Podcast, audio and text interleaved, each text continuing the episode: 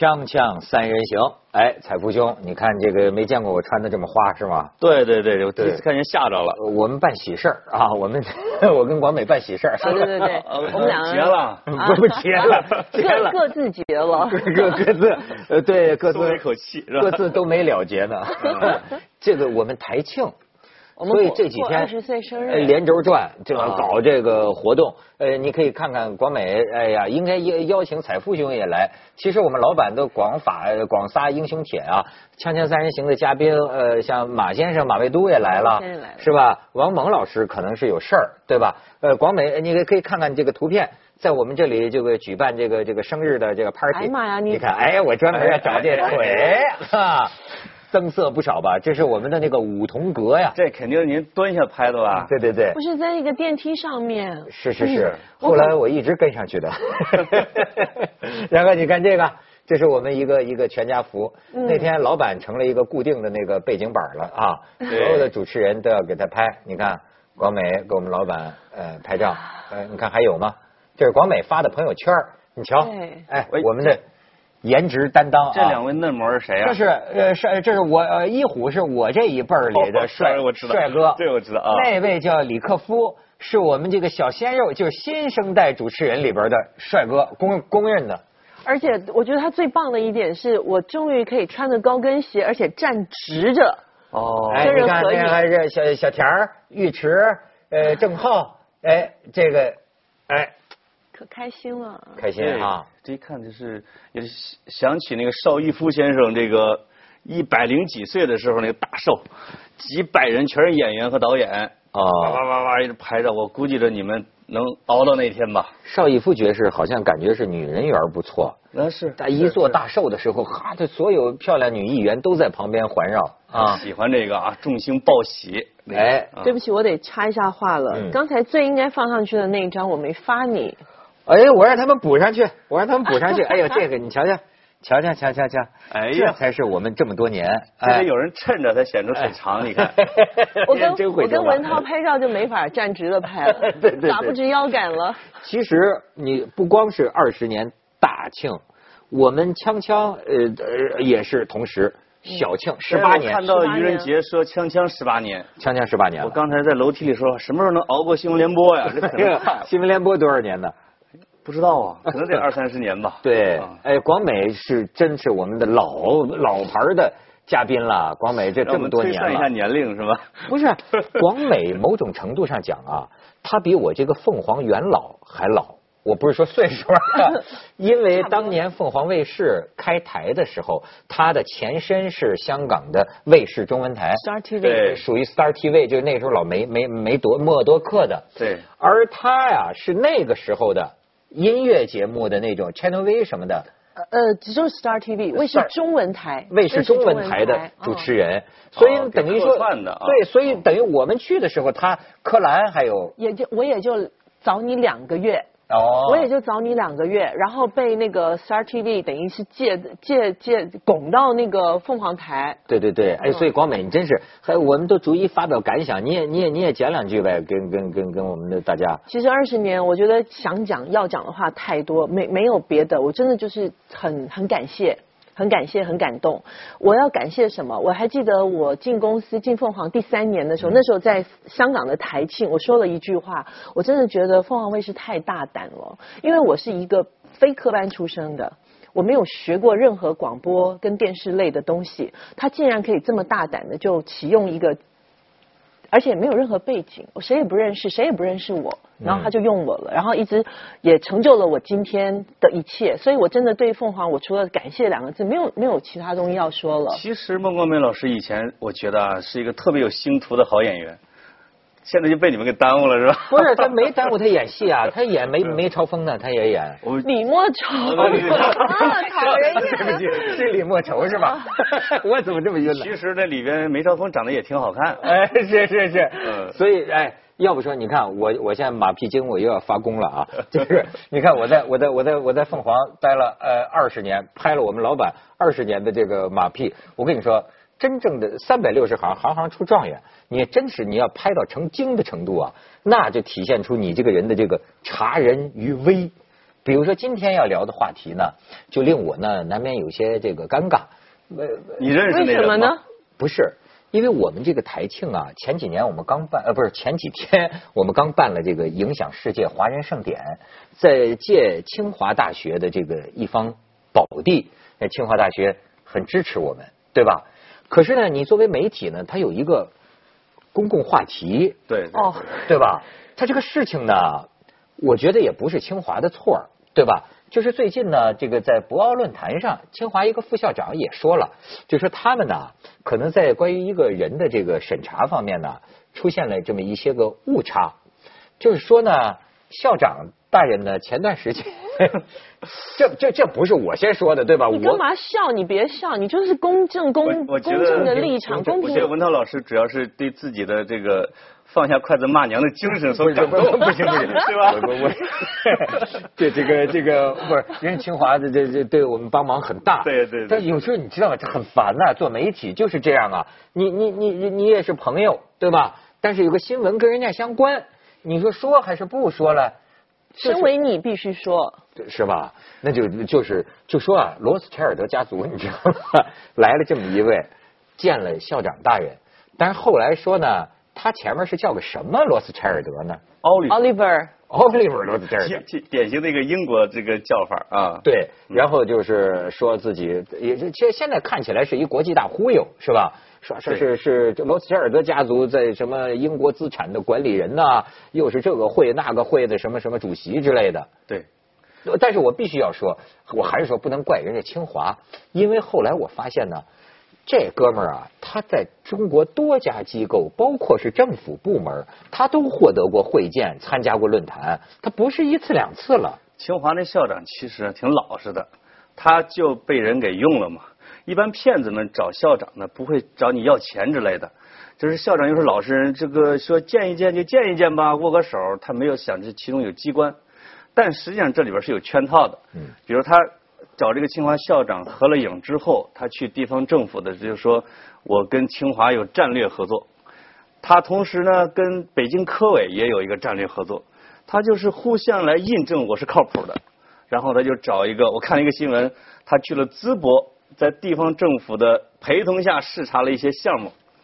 去去地方政府做项目的时候，地方政府这是清华那边做背书的项目。实际上，清华校长就在这方面就栽肯定要被别人给坑了嘛。啊。他只是礼貌性的见一下，但实际上在这种骗子的圈套里边，就成了其中的一个环节。哎，你现在都能认定这是个骗子吗？这肯定是啊。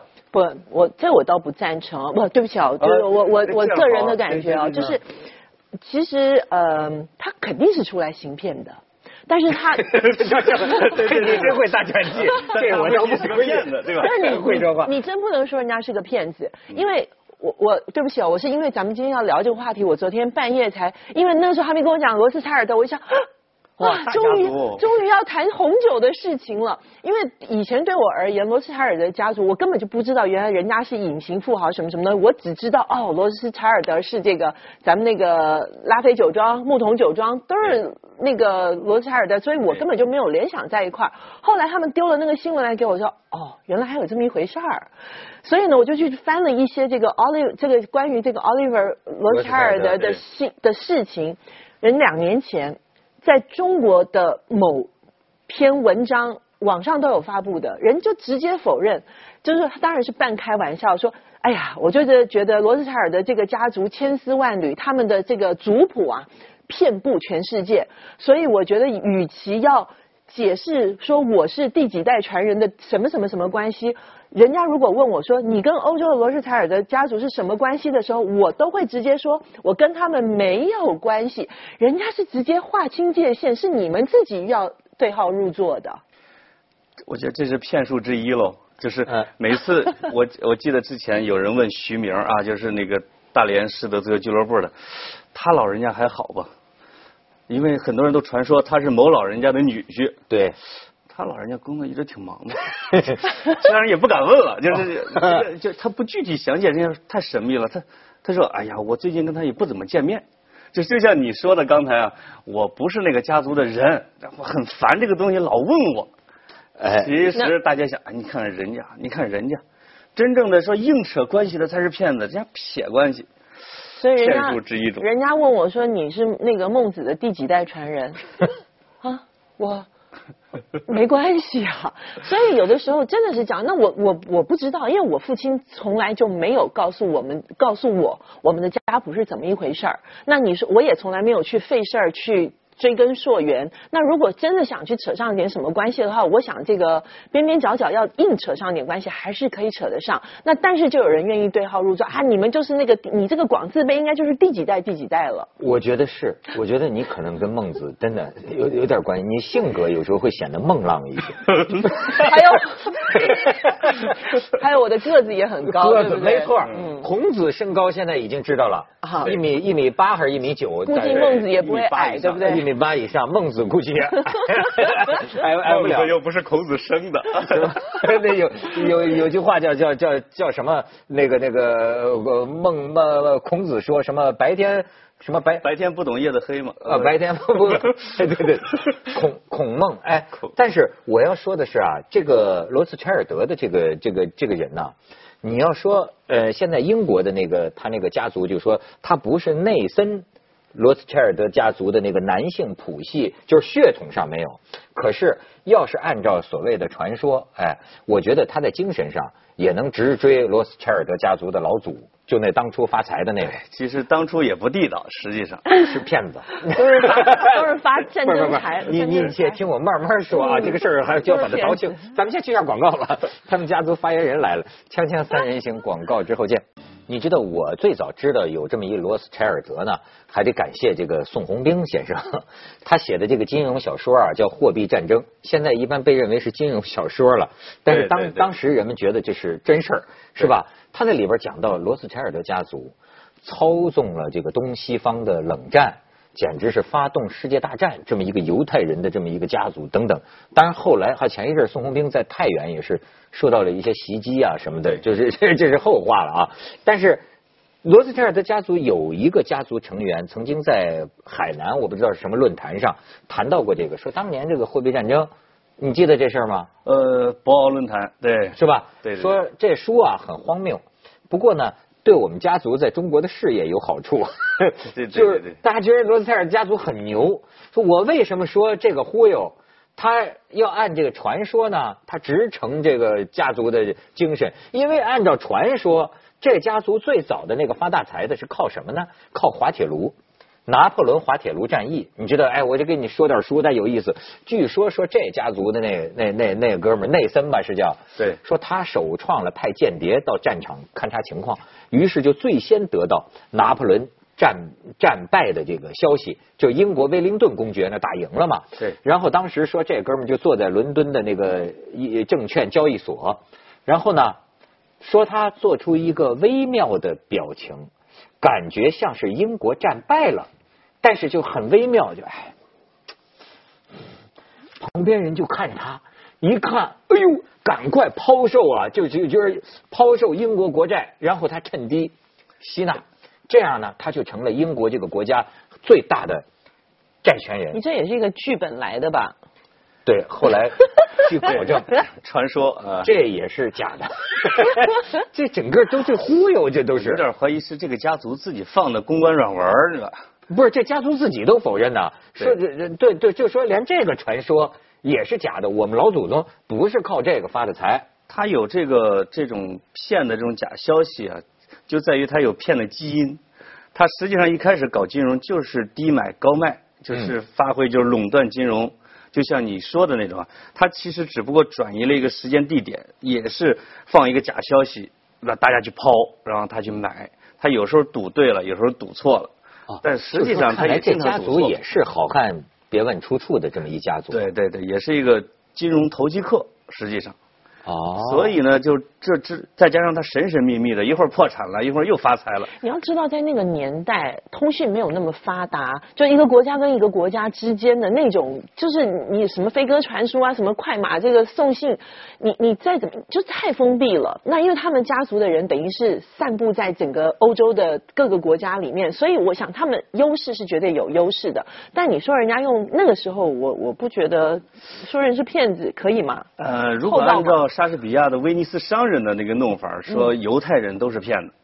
他实际上因为他是犹太人，他只能去搞金融，他不能搞其他的正当的职业。嗯。当时的价值判断，那些人就是骗子。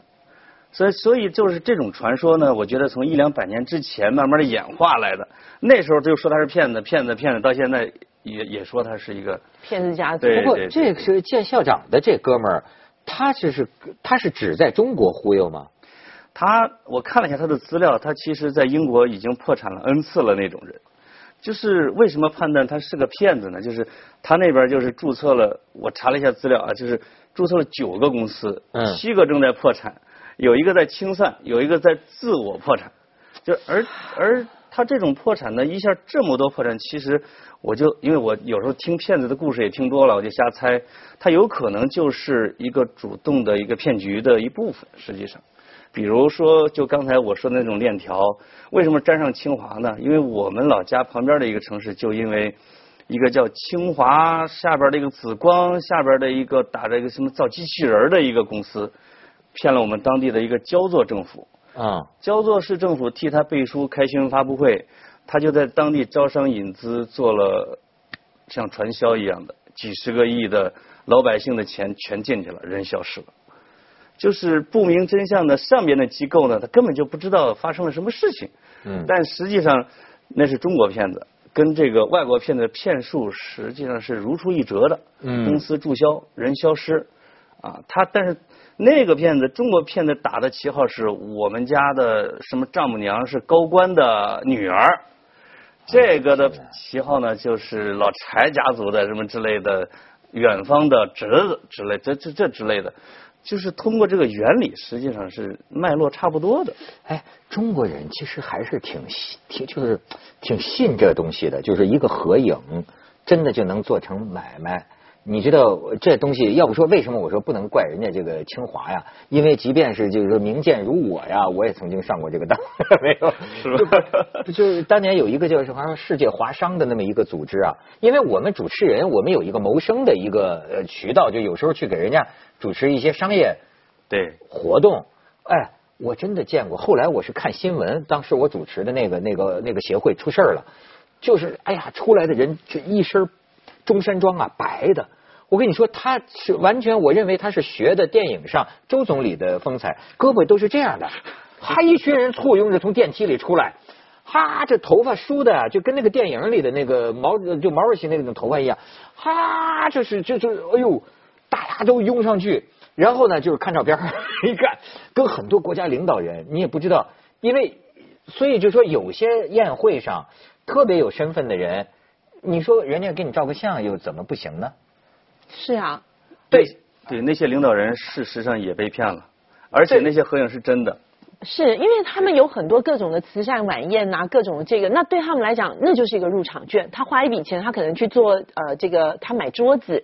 因为一张每张桌子都有价钱，因为海国外有这么多国际的一些慈善的那个活动，一张桌子可能也就几万美金吧。对他来讲，几万美金开玩笑，他进去里面都是名流，都是明星，都是一些政要，他就是去，他什么都不管不顾，带个摄影师啪的拍完一圈之后，那些照片可值大钱了。你知道，我我还见过那种就说是送送画送字的。对，因为我曾经碰见过啊，但是就因为我不知道他找我什么目的，因为我没有任何利用价值，对吧？大概就是他就是啊，你有时候觉得你有没有弄不明白，他他有时候利用你这个人的一时愕然哈。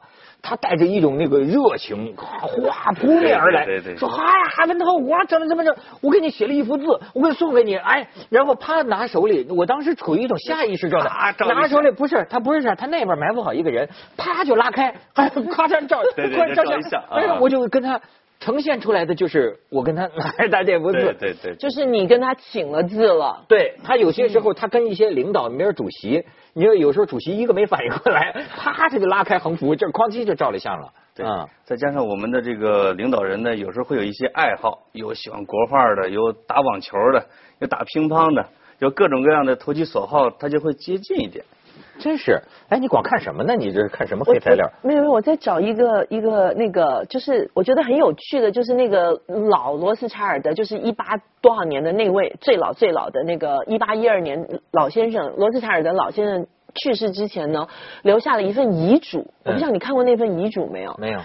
就呃一二三四五条呢。五目遗书啊。啊，他这主主主要说什么呢？呃，主要第一个就是讲说家族所有的主要的这个，为什么我说这个 Oliver 他应该是很容易被穿拆穿的？你说虽然已经二百多年的时间，但是那个罗斯海尔的家族应该不会是一个太大的家族，而且哪怕是大家族都会，我估计大家彼此都会认识，因为他们是一直是近亲结婚的，他们一直是近亲结婚，而且身体好吗？我不太清楚，不认识他们家人，你可以去问问 Oliver。就是说，他说家族里面所有的药物必须要重要事务，一定是要家族的成员去担当，不可以用外人。第二个就是家族通婚，因为担心财富被稀释掉。啊，这是第二个事情。第三个，绝对不可以对外公布自己的财财产的状态。啊，不能露富。对，然后哪怕在做继第四点，就是在做继承的时候。不能找律师，家族的成员来做分配啊。所以第五个，每家的长子呢，作为各家的首领，也只有在整个家族一致同意的时候，才能够选另选次子来接班。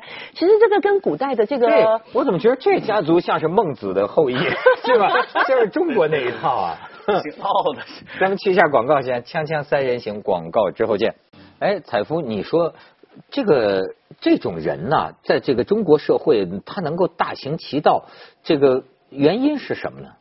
我觉得一个很重要的原因啊，实际上是他们奔着一些地方政府的资源来的。为什么？其实你他跟很多机构的合影，跟一些论坛呀，或者跟一些大学校长的见面和领导人的见面，目的不是为了图上边，是为了图下边。下边有招商引资的任务，有大量的资源。不是你，比如说，真到掏钱的时候，谁是傻子？难道就能信了他？因为我见过这样的案例啊，就是他，你比如有的是，比如说跟中科院啊，就在在举例说明，对，或者跟清华，或者跟一些大机构达成了一个战略合作协议，其实什么都没有。他下面就说，这个有有这个地方帮我背书，我有一个很大的技术转让项目，你来做，我给你这个地方，不给那个政府。但是呢，你要给我一笔启动资金，啊，我要在你的工业园区盖一个厂房，你就可以报项目。然后这个事儿抽完之后呢，如果你他骗的是一个民营老板，这民营老板就得雇杀手去杀他，因为自己钱呢。对。如果是一个地方政府的官员，他就得花钱把这个事儿给平了，就算了。啊，这个事儿就算了。这是最安全的、最方便的骗局。哦，所以。你会看到他会见到很多地方政府和中小企业论坛，就是这个老这个老柴这个假老柴去参加这种东西，但他实际上真正的去挣钱的项目，他不会报道出来的。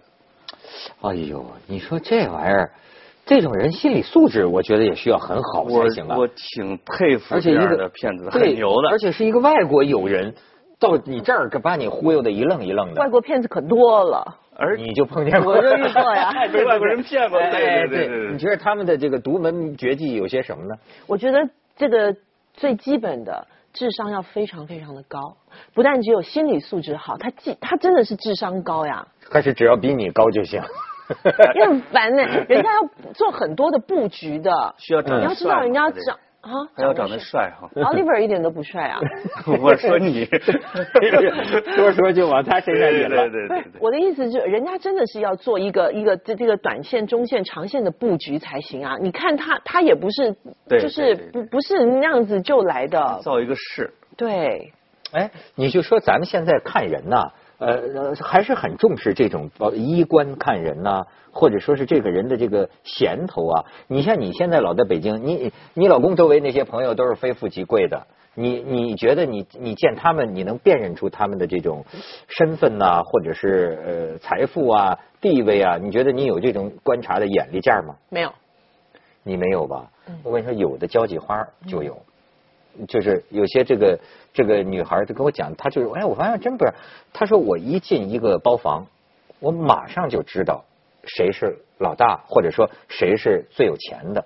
这是一种天赋。太大本事。孟老师猜猜我月薪多少钱？您还领月薪啊？我真领的，真领的。刚才漏说了两句，就是为什么这个像奥利弗这种能骗成，还有一个前提，那里边就是新闻里边会有几个中国人会出现，那是托儿。啊，有托儿。中国人是利用他一张白皮肤和他的这个假名头去做实际的操盘工作。那你那可能那个托儿他自己不知道，他可能真的是很崇拜，他可能以为他是真的托儿知道，有的托儿不知道。对，就有对有的是被忽悠来当粉丝的，没 错。